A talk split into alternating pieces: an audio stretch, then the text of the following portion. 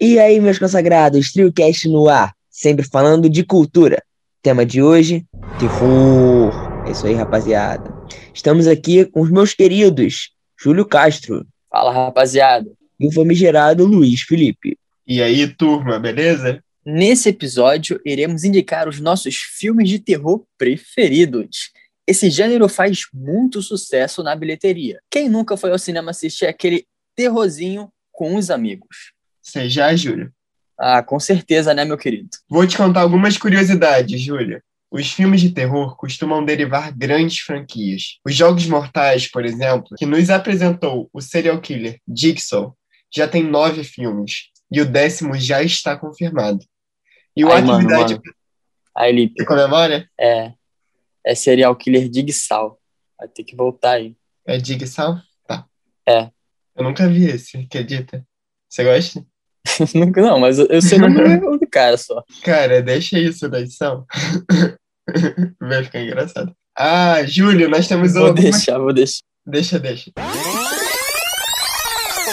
Os Jogos Mortais, por exemplo, nos apresentou o serial killer Dix. Eita, como é que é? Repete. Tá, Eu ia errar de novo. que sacanagem. É Dig, é? Digsal. Tá. Digsal. Como se fosse a autossal da PUC. É Tá bom, Digsal. tá bom, tá bom. Ah, nós temos também algumas curiosidades. Filmes de terror costumam derivar grandes franquias. Os Jogos Mortais, por exemplo, que nos apresentou o serial killer Jigsaw, já tem nove filmes. O décimo também já está confirmado. E a Atividade Paranormal é outro caso à parte. Já tem seis filmes lançados. Então agora a pergunta que fica é, por que vocês acham que esse filme, né, os filmes desse estilo fazem tanto sucesso? Porque eu me pergunto isso todos os dias. Eu acho que é porque é um entretenimento fácil de assistir. Não precisa ter uma grande história, só precisa, tipo, ter aquele sustinho, que aí já fica todo mundo entretido, a gente quer ver o próximo. Tipo, é aquele entretenimento que você desliga o cérebro e assiste, tá ligado? Eu acho que é, é, faz sucesso por isso. Cara, então, os filmes desse gênero, eles são pautados naquele elemento surpresa, né? Ou seja, eles querem te dar um susto quando você menos espera. Claro que tem aqueles que são chamados terror psicológico, né? Que não são característicos por terem uma assombração e tal, né? A história por si só faz isso através do uso de elementos, né, de outros elementos. Mas apesar de ser uma farsa, como qualquer outro filme, cara, eu confesso que quando eu assisto eu fico assim, em média, uma semana sem dormir com a luz apagada. Eu fico, sei lá, uma semana, de fato, sete dias ali com a luz do abajur ligada. E Você é de troca, é, filho? e de touca ainda, e de touca. De touca, porque aí me sinto mais protegido das forças do mal. Você né? é medroso, Mas fala aí? Dudu, o que, que tu acha? Não, Oi? Júlio, Júlio, você é medroso e fica com medo na hora de dormir depois de um filme de terror? Cara, com certeza, de fato, eu fico com muito medo. Não é brincadeira, não. Mas e aí, Dudu? Então, galera, você aí a, a declaração que o Júlio precisa de uma namorada para proteger ele após ver um filme de terror. Mas, continuando aqui em relação ao filme de terror, galera, eu não sei, eu não curto muito. Assim, quando é um filme bom, né? Porque, claro, a gente tem filme ruim em todos os gêneros. Quando eu vejo, assim, tem um filme de terror bom, que pô, o roteiro tá, foi bem trabalhado tudo mais, até um pouco clássicozinho, eu me esforço um pouco e vou ver, e geralmente eu gosto. Mas eu acho que as pessoas, elas querem esse sentimento, às vezes, como o Júlio falou, essa adrenalina, talvez elas não sentem no dia a dia, né? É uma adrenalina que você meio que vai lá pra simular, né? Porque no dia a dia você não tem. O que, que vocês acham? É isso aí, cara? Não sei, não sei mesmo. Eu acho, eu acho que sim. Eu acho que é bem isso mesmo. E um negócio legal é que alguns filmes de terror combinam meio que, tipo, terror e comédia. Então você se diverte assistindo e ainda também tem a comédia. Tem uns filmes mais sérios, tipo Invocação do Mal, que é mais, assim, susto. Mas tem aqueles Annabelle, Chuck, que é pra ser aquela coisa de terror, mas também é bem engraçada, meio que um deboche, tá? E eu acho legal que eu vejo que esses filmes de terror, eles funcionam tanto no cinema quanto no streaming. Eu acho que filmes desse gênero lançados no Netflix também fariam sucesso. E eu acho que isso é, é bom, assim, pro gênero, que vai ter uma longevidade. Concordam? Eu acredito que os filmes de terror, ele tem uma característica própria, que é você ficar dominado, que você se sente acuado no canto com medo, de fato. Você não tem ali uma característica de, sei lá, de tentar desvendar o filme. Você fica, é, como o Dudu também falou, uma adrenalina forte. Porque filme de terror ele quer isso, né? Ele quer que você se sinta com uma angústia ao longo da história. Mas enfim, galera, agora tem as nossas dicas. Porém, Dudu, você quer falar alguma coisa antes? De forma nenhuma. Então é você que manda. Agora pega a pipoca e bora para as nossas análises.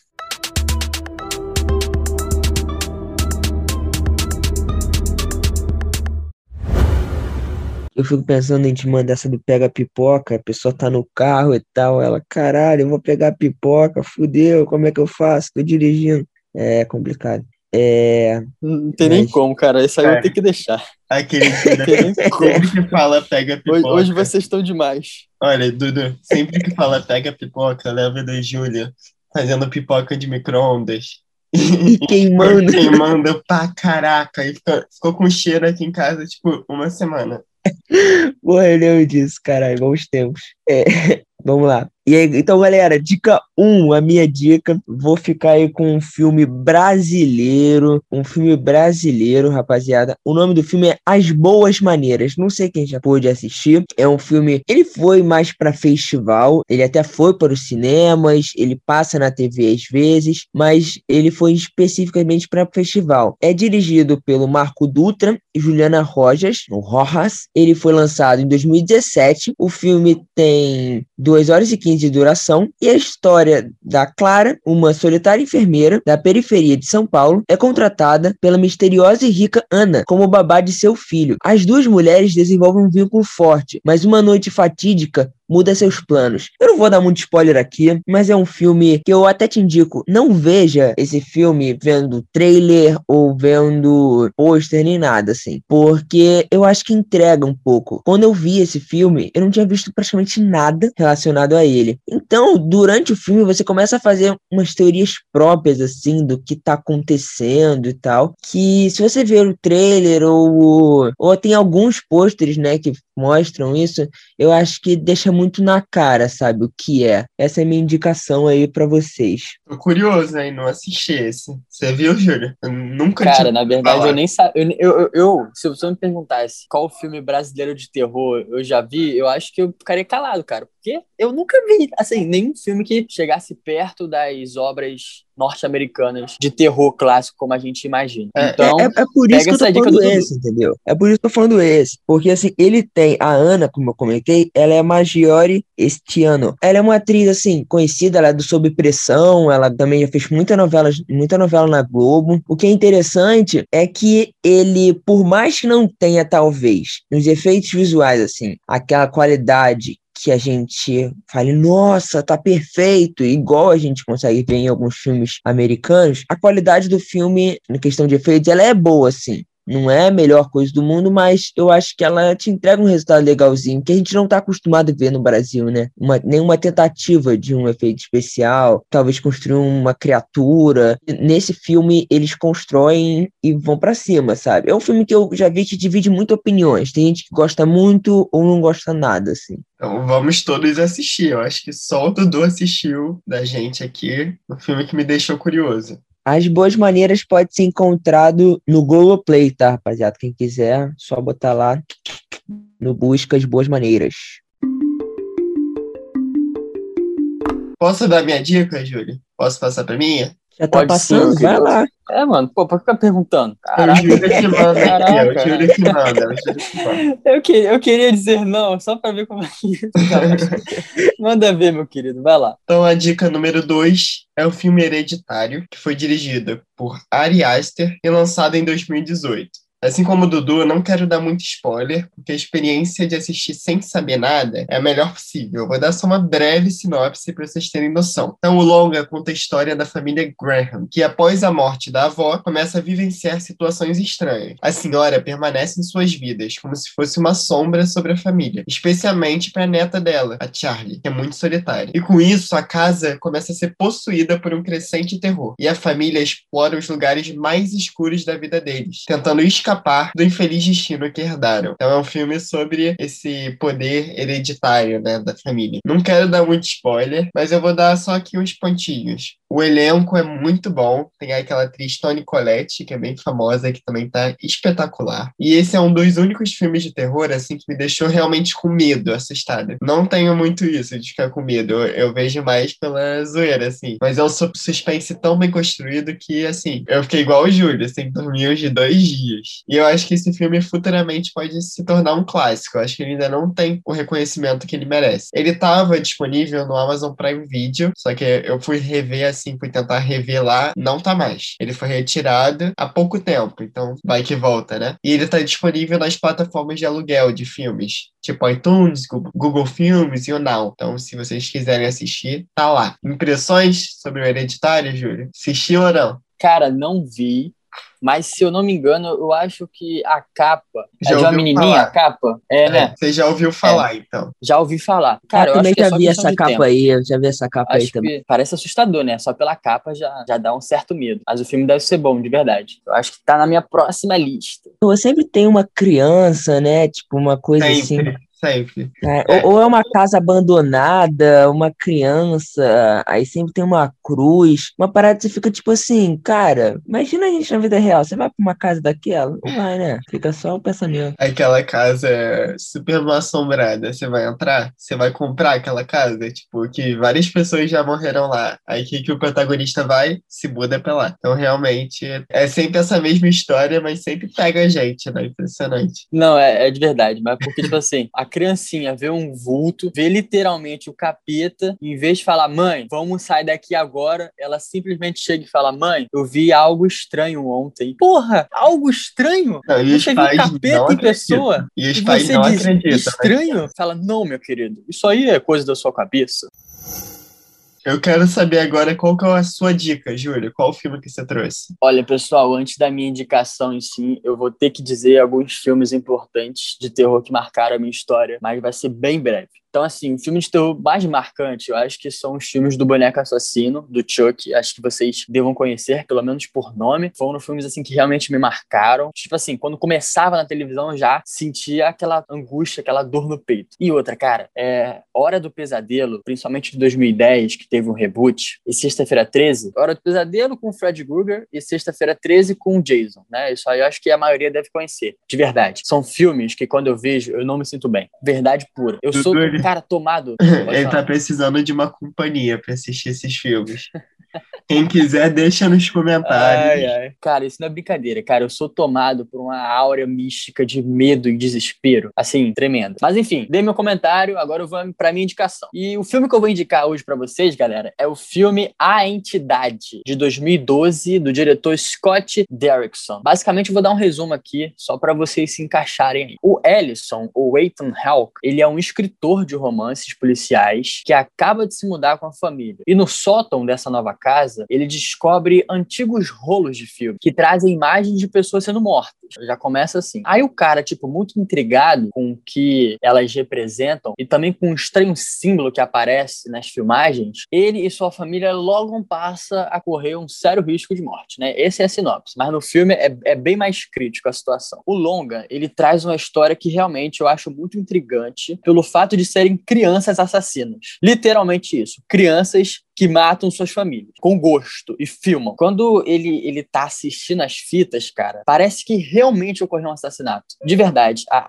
a forma como foi filmada, o jeito, a posição, tudo é muito bem pensado, esquematizado para você falar, cara, isso aqui realmente aconteceu. Embora traga alguns sustos clichês, né, e convencionais que o pessoal já tá acostumado para te levantar da cadeira, a trama dos casos narrados é, cara, é muito perturbadora. A, as montagens e os planos, quando aparece aparece uma família inteira sendo enforcada numa árvore também a paleta de cores. Eu acho que foi tudo pensado realmente para você mergulhar no enredo. Mas é muito comum os filmes de terror terminarem com uma espécie de sopro de esperança. Tipo assim, ah, o serial killer matou 35 milhões de pessoas ao longo da história, mas no final ele é morto ou ele some do mapa. Mas nesse caso, cara, ocorre uma baita tragédia no filme né? Você vai dormir pensando naquilo, angustiado. Então, o filme é esse, A Entidade. Assistam, vale a pena, mas se você tem muito medo, assista com alguém, pelo menos. Eu não tenho o que É, fazer, cara, tenho que assistir é, sozinho. essa coisa aí, né? O filme, ele. Sei lá, ele tem uma história meio doida. Tipo, é um macabro por macabro. É isso que me incomoda às vezes no terror. É por isso que eu acho que eu não gosto muito. É tipo. Sei lá, eu não consigo sentir prazer vendo essa coisa macabra nesse,